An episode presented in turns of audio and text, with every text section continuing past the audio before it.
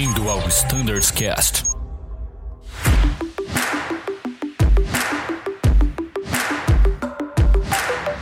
Fala pessoal, tudo bem? Sejam muito bem-vindos a mais um episódio do Standards Cast. Hoje o um episódio dedicado à frota 737.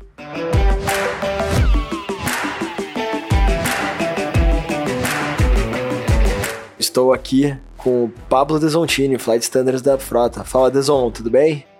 Fala Tiagão, tudo bem? Obrigado pelo convite. Dessa vez é o Tiagão Biasdorf, né? O Tiagão, o Thiago Ferraz, está tá indo aí para elevação. É isso mesmo, deixa eu me apresentar aqui.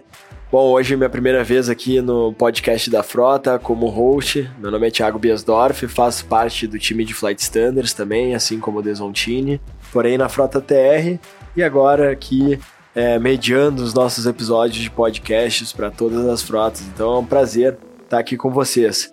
E hoje o assunto é o Boeing, esse avião tão, tão querido aí, é, que todo mundo adora voar, com várias novidades, né, novas revisões de manuais, novas autorizações e alguns esclarecimentos aqui que o Desontini trouxe para a gente. Então já vamos direto ao ponto aí. Vamos começar com a nova revisão de manuais aí, o que, que a gente tem de novo né, é, no FCOM, QRH, FCTM, Deson.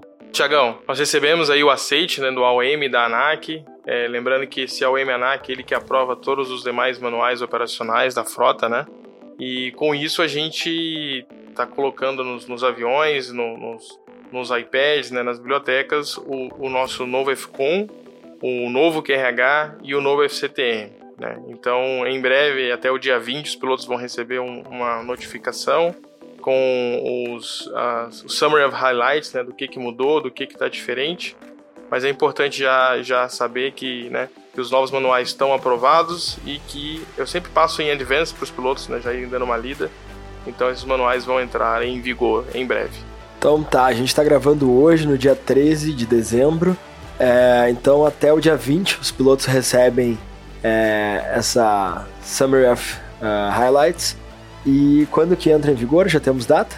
É, exato, já pode entrar em, já entra em vigor dia 20, ah, quando dia já 20 entra mesmo. no ciclo, no ciclo de publicações para entrar nas aeronaves. Ah, então tá. Então a partir do dia 20 a gente já tá com essa nova revisão.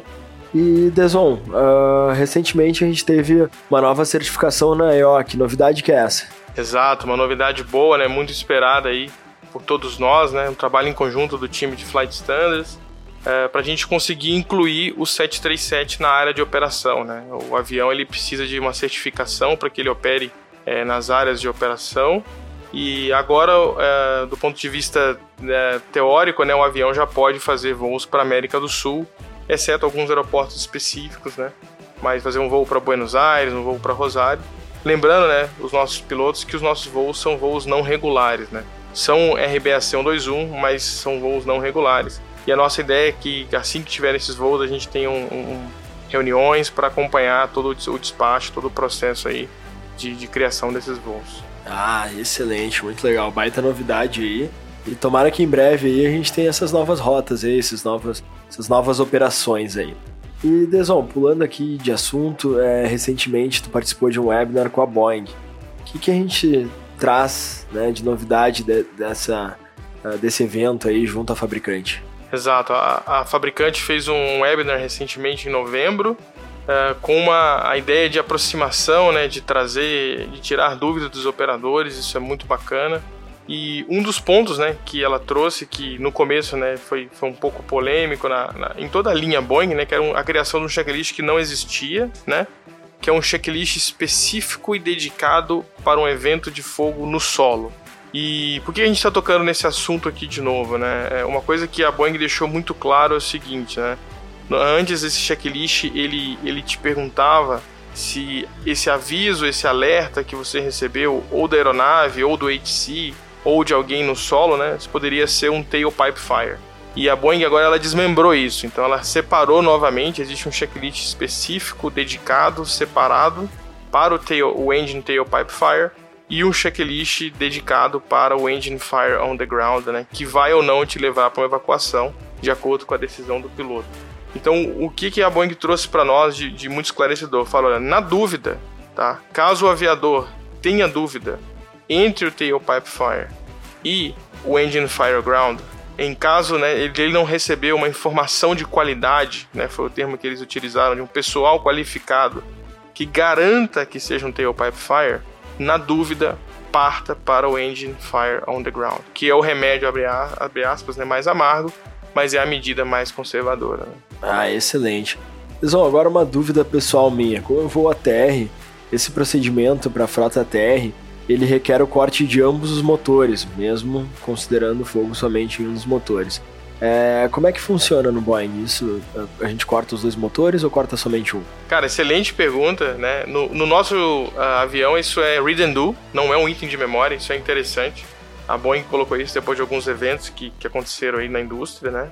E você corta apenas o motor afetado, ela fala affected engine. Então você para a aeronave, é, reduz, né?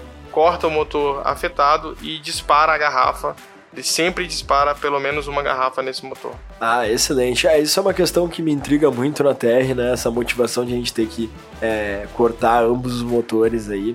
É, quando a gente tem esse evento em, solo, né? Que causa uma série de, de adicionais, né? No gerenciamento, né? Porque a gente acaba perdendo energia, etc. Mas isso aqui é assunto de ATR, sei que tem um pessoal aí no Boeing que já voou e vai se lembrar. Então, vão dando continuidade aqui aos nossos assuntos, é um outro procedimento aí que é, requer atenção, é muito bom a gente esclarecer algumas dúvidas aqui, é o Unreliable Speed. O que, que você tem para falar para os pilotos a respeito desse procedimento? Exato, e isso a gente também trouxe porque também foi um dos assuntos que a Boeing é, buscou esclarecer nesse webinar né, com os operadores. Por quê? Uh, no item de memória do Unreliable Speed, existe lá para você colocar, né, se você está com flaps estendidos, né? Que você coloque o pitch 10, que é o, um, um colega até nosso fala que é o pitch da felicidade, né? Só que no FCTM, a Boeing fala que no caso de decolagem tem que ser o pitch 15. Então isso é uma coisa que sempre gera dúvida entre os operadores, ou pitch 10, ou pitch 15, pitch 10, ou pitch 15. E em resumo, né, a Boeing está falando, olha, é, é, um check, é um item de memória único para qualquer cenário. Pode ser na decolagem, Pode ser na remetida, pode ser numa aproximação que você vai fazer uma remetida se você assim é, tomou essa decisão. Então o pitch 10 é o pitch mínimo, né, em que com peso, né, naquela configuração a Boeing garante que você vai conseguir continuar voando, né? Então essa é a ideia. E ela fala na decolagem siga o FCTM, que é pitch 15. Então a nossa recomendação, né, é traz para o pitch 10, né, e vá ajustando, né, vá ajustando de acordo com a com o cenário ali, né? Então o pitch 10 é, é, é mínimo e na decolagem depois trazer para o pitch 15. Sempre gerenciando aí que o avião está voando. Excelente, muito bom. Acho que fica bem claro né, com esse teu esclarecimento e execução do procedimento. E hoje a Azul opera a frota né, com algumas diferenças na motorização, né, quanto ao Engine Trust Rating. Né? O que, que, é importante falar disso né? e diferenciar bem em relação ao tipo do motor? O que, que acontece hoje, Bias? Hoje nós temos um motor que ele é de um tipo, mas que o rate dele foi reduzido. E existe também, quando esse avião foi lançado, um motor de outro tipo que o rating máximo, sem redução, era o mesmo rating do rate atual reduzido. Né? Então o que, que eu estou falando? O nosso motor hoje é o motor CFM 56 3C1, né, cujo rating original era de 23,5, mas ele está derated para 22K. Ele, o, o, apesar de estar derated, né, o nosso motor não é o motor que subiu nas asas, o PN, o tipo de fabricação dele, né, o engine number, né, na verdade, ele não é um motor que a gente chama de B2, que já foi fabricado para o rating máximo de 22K. Então isso é importante por quê? Porque algumas MELs, algum DDG, alguns despachos trazem essas opções. Se o motor é esse ou se o motor é aquele, ou então fala do rating. Ao falar de rating, é 22K. Ao falar de tipo de motor, independente do rating, o nosso motor é o 3C1. Ah, perfeito. Então agora é crystal clear, né? Os nossos colegas americanos falam. E seguindo, também a gente tem uma variação na nossa frota é, a respeito da uh, indicação de pressão, né? Do delta P. Né? O que, que tem para falar sobre isso? É, a gente sempre notou essa diferença né, entre as frotas de, de indicação de, de diferencial de pressão É, e, e, a gente sempre teve a dúvida de qual avião, né, que era o correto, etc e tal. A gente mandou isso para fabricante e junto com o que está escrito no FCON, né, é, agora ficou claro para nós que o avião que tem a pressurização, né, que está se comportando como esperado, conforme a lógica do sistema pelo FCON, é o Alpha Juliet Yankee. Né? Então, é, acima de 28 mil pés, é normal que o diferencial de pressão fique em 7.8 e aí o avião vai trabalhar a, a, altitude de cabine de acordo com o nível de voo, tá? E o outro avião, o Alpha Juliet Sulu, isso já foi passado para o MCC para que seja feita uma investigação aí, é, de como lidar com essa questão, tá? Ah, legal. Perfeito.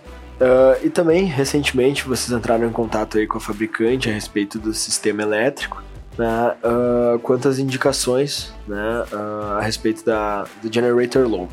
Uh, e o que, que, a fabricante né, retornou para vocês a respeito dessas indicações? Exato. A, a gente tinha uma dúvida, né? Até porque isso é muito interessante, né? Como na Azul a gente movimenta muito, os pilotos têm essa oportunidade de voar várias frotas de vários fabricantes, né?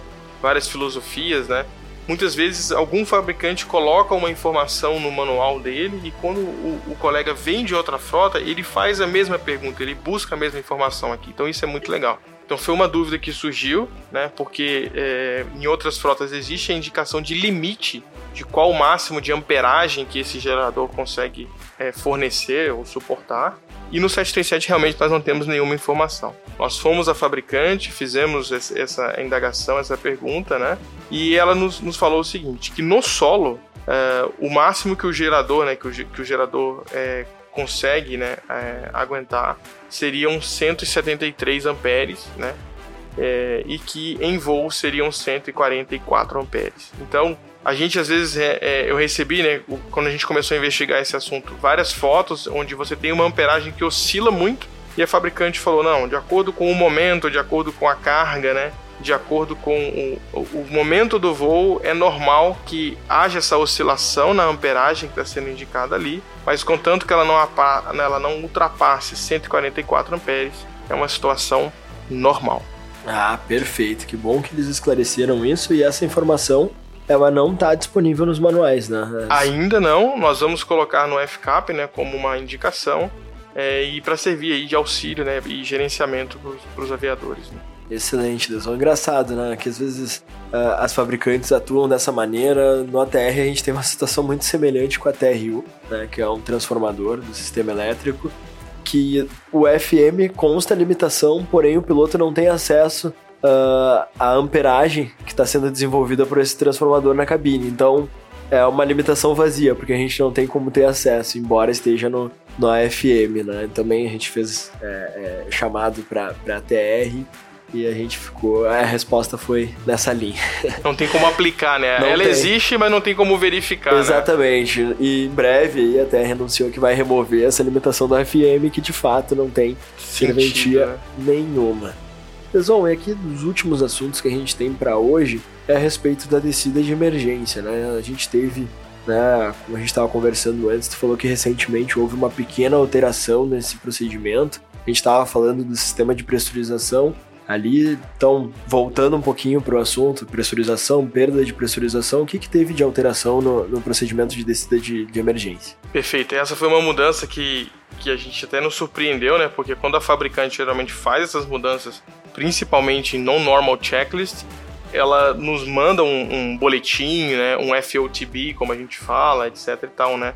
um Flight Operations Technical Bulletin explicando o porquê que essa mudança aconteceu. Ela, ela manda em advance, né? E dessa forma nós somos pegos assim meio que de surpresa, né? O que, que acontece? Existe o procedimento normal, né, de, de emergency descent, os itens de memória não mudaram, o, o procedimento, mas lá embaixo, né, o, quando o piloto já estava, vamos assim dizer, lá embaixo, a, a, abaixo de 10 mil pés, né, a fabricante trouxe um procedimento para que o piloto tente controlar a pressurização em manual. E isso, no primeiro momento, trouxe uma certa estranheza, né? Do porquê disso, nós, nós fomos até a fabricante, né? Ela também incluiu defer items, o que antes não existiam, né? E o que a fabricante nos falou foi, foi o seguinte: ela falou, olha, a ideia é que, na visão dela, você pode ter realizado essa descida de emergência por qualquer outra razão. Então a ideia é chamar a atenção para que o piloto faça esse review de como está o seu sistema de pressurização e se atente à necessidade, se for por outra razão que não uma questão de pressurização, ele tenha que controlar a pressurização manualmente lá embaixo. Então, essa, esse é o objetivo dessa mudança, de que ele se atente que esse checklist não está atrelado só a uma despressurização, uma quebra em altitude warning, mas também uh, a uma qualquer outro evento que faça com que ele tenha que descer e que ele tenha que fazer, é, controlar a pressão manualmente. Muito bom, excelente. É, e realmente é, a gente sempre trabalha, sempre pensa na descida de emergência somente por questões de pressurização, né? E aí a Boeing está uh, saindo um pouco somente dessa lógica e agregando mais essa ação ao procedimento.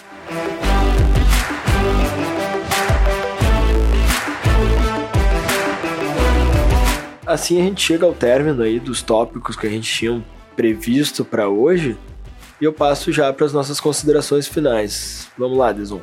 A gente só tem a agradecer, né, muito pelo contrário, aos colegas, as dúvidas, né? Essa dúvida da, do checklist de emergência veio de um dos nossos colegas, né, dos nossos examinadores. Então é muito importante, como a gente sempre fala, manter esse fluxo de comunicação, né? É, manter essa, esse contato para que a gente possa estar tá sempre dirimindo as dúvidas, aperfeiçoando a manualização e melhorando a, a, a padronização. Excelente, Deson. Bom, agradeço muito é, o teu tempo aqui para conversar com a gente. Agradeço toda a audiência e pessoal, já sabem, né? Em caso é, de dúvidas ou sugestões, o time de Flight Standards está sempre à disposição. Grande abraço a todos, muito obrigado. Tchau.